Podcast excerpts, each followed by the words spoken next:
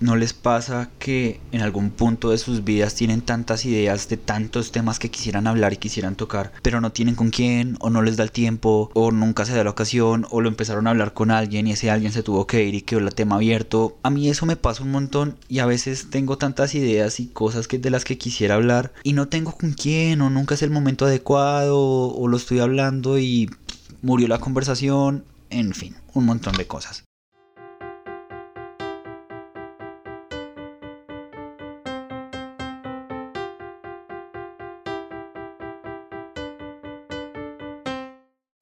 La voz de las voces pretenciosas.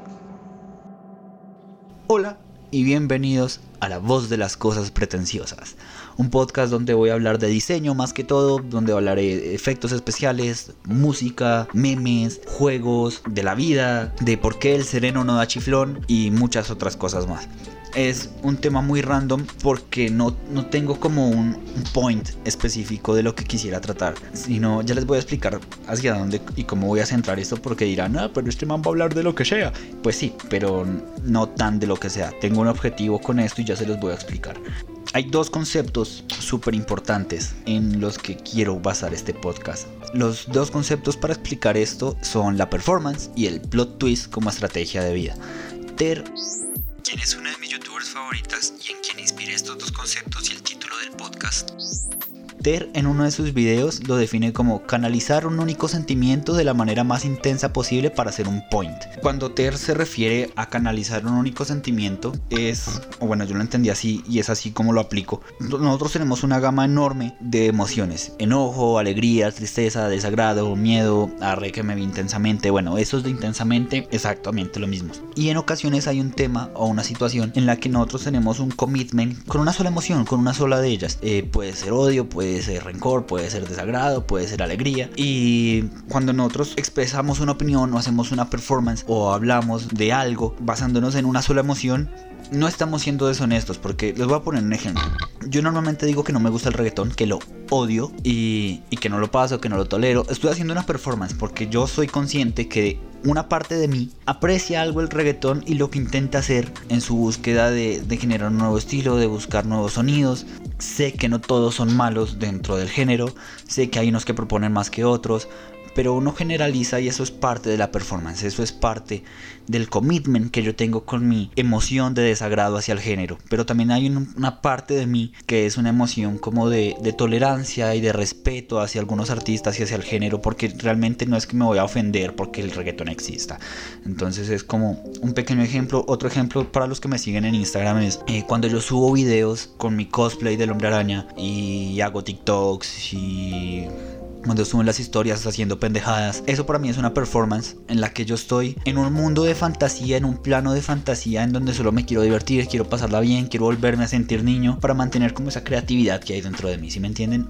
Ah, ¿qué quiero decir con el plano de la fantasía? Bueno, entonces lo que explica es que hay dos planos. Uno es el plano de la fantasía, otro es el plano de la realidad. El plano de la fantasía es donde estamos nosotros cuando estamos haciendo una performance. Les voy a poner un ejemplo de Prince. En algún momento, Prince, el el cantante, eh, se cambió su nombre porque estaba harto de los medios, de las disqueras y bla bla bla bla bla, bla patatín, para la, Se cambió su nombre por un símbolo. Eso es una performance. En donde en una entrevista con Larry King, eh, Larry King le preguntaba a Prince: Bueno, si te llaman por teléfono y te preguntan con quién hablo, ¿tú qué dices? Si tienes un nombre impronunciable, es un símbolo, no se puede pronunciar, ¿qué haces? Y Prince le responde como: yo solo hablo con mis amigos y mi familia y ellos saben quién soy, no tengo que la necesidad de decir quién soy porque ellos ya saben. Entonces es como una persona tratando de bajar a Prince de su plano de la fantasía al plano de la realidad y es imposible porque ya esa performance existe. Si la bajas al plano de la realidad no va a funcionar y no se va a sentir igual. Y ahí es cuando entra el momento de qué es una performance y qué no. Momento cultural con Andrés. Una performance es cuando eres fiel a tus sentimientos sin negar que tienes otros de apreciación, de odio, de whatever, hacia una cosa en específico. Como el ejemplo que yo les ponía del, del reggaetón, en mi caso. Y cuando no es una performance, cuando ya te pones de... Es que es el ejemplo más sencillo, no quería tocar el tema del reggaetón, pero bueno.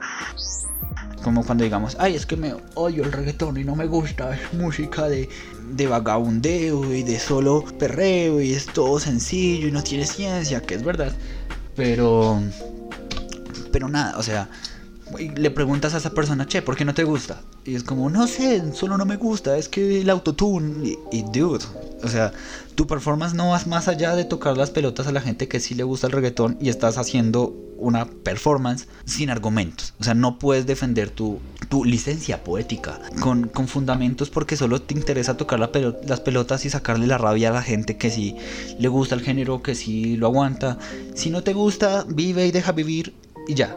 Así que este punto y la performance dentro del podcast va a ser un recurrente brutal porque voy a estar en modo performático todo el tiempo respecto a ciertos temas. Entonces, este primer episodio es como un disclaimer. El disclaimer que no tengo que hacer el resto de los episodios porque si hago un disclaimer me cago la performance y no va a funcionar esto. Así que si en algún momento por algo que yo llegué a decir se van a sentir ofendidos, lo siento, pero es mi performance y nada que hacer. O sea, no puedo como ponerme a hacer disclaimers todo el tiempo de algo que quiera decir para decir, bueno, eh, no estoy de acuerdo con esto, pero una parte de mí cree que esto, no porque corto el hilo del capítulo y no tiene sentido. Es como si, digamos, eh, Pink Floyd en la canción de Another Bricks on the Walls estuviera cantando ahí.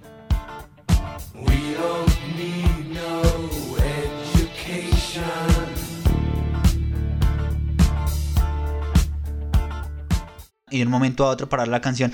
Oigan, sabemos que esta canción habla de que la escuela es una mierda y que el sistema educativo no sirve, pero también somos conscientes de que el sistema educativo sirve para forjar nuevos estudiantes y personas de valor íntegro para la sociedad y sus familias. Así que entendido esto y dejando esto en claro, continuamos con la canción. No, no podemos hacer eso. Yo no puedo hacer eso porque tengo un commitment con mi podcast y tengo un commitment con lo que quiero hacer y tengo un commitment conmigo mismo de las cosas que quiero decir sin filtro. Así que todo lo que diga en este podcast puede o no ser ofensivo. No lo sé, pero es como una advertencia.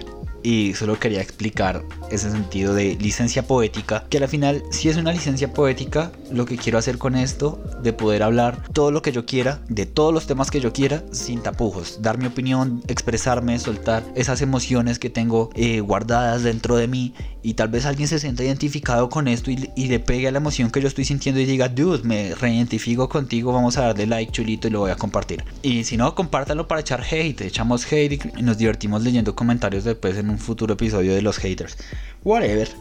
Eh, el segundo point, el segundo valor, el segundo concepto que voy a tratar en este podcast y en el que explico el por qué no me voy a centrar en un solo tema y en el que explico por qué quiero como divagar en todo lo que vaya a hablar. Si en algún momento les hablo de diseño, que es en lo que me quiero centrar más que todo, y un episodio les hablo de por qué el tapete es el objeto en la casa más infravalorado, lo podré hacer sin problema alguno. El plot twist es cuando es lo que hace Disney en sus últimas películas, como en Zootopia, en Coco se explica súper bien que, ay, Ernesto de la Cruz es el tío, es súper bueno, es la persona más adorable del mundo y al final, no, es el villano, ¿cómo va a ser? No me lo esperaba. Eso es un plot twist. Un giro involuntario o voluntario de los hechos en los que tu vida cambia por completo o la situación cambia por completo y eso es lo que yo quiero hacer. Si venimos hablando de diseño, diseño, diseño, diseño, diseño, de un momento a otro, ¡pum! Música. Si después tengo una racha de música, música, música, música, de un momento a otro, ¡pum! Memes.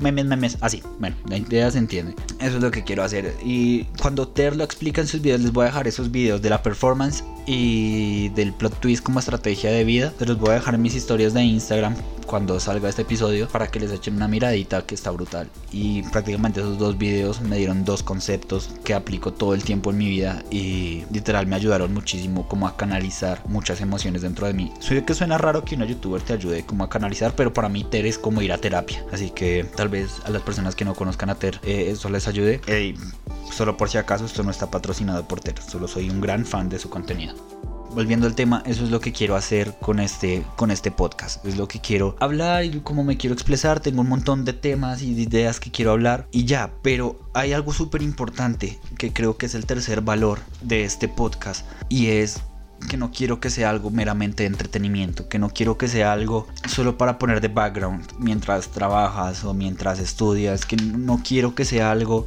algo vacío, si me entienden. Yo considero, esto es un tema que tengo anotado ahí para tratar, pero lo voy a adelantar. Yo considero que en el mundo del entretenimiento digital, en plan YouTube, TikTok, Instagram, hay dos, dos universos. El universo del entretenimiento vacío o del entretenimiento general, pongámoslo así, el, el- sí, un entretenimiento general. Y el contenido de divulgación, que si bien es entretenimiento, porque pues obviamente te entretienes viéndolo, también aprendes mientras lo ves. Eso es lo que yo quiero hacer con el podcast. Quiero hacer que este podcast sirva para la vida.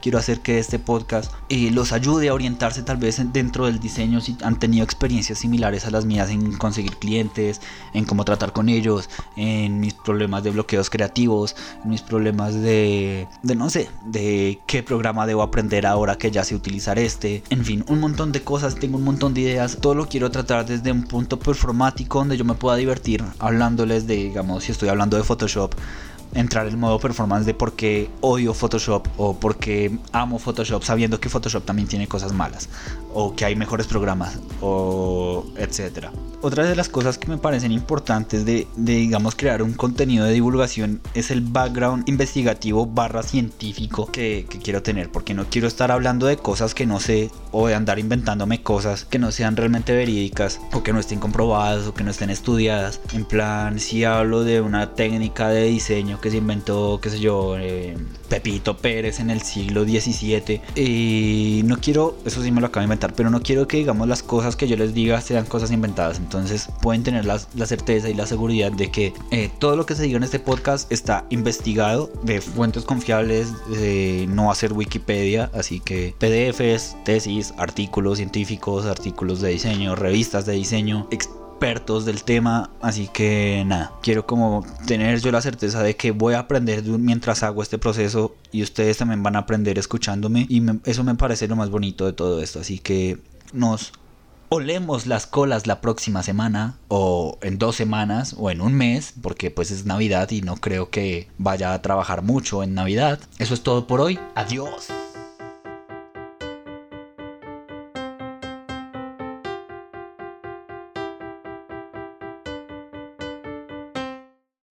La voz de las cosas pretenciosas.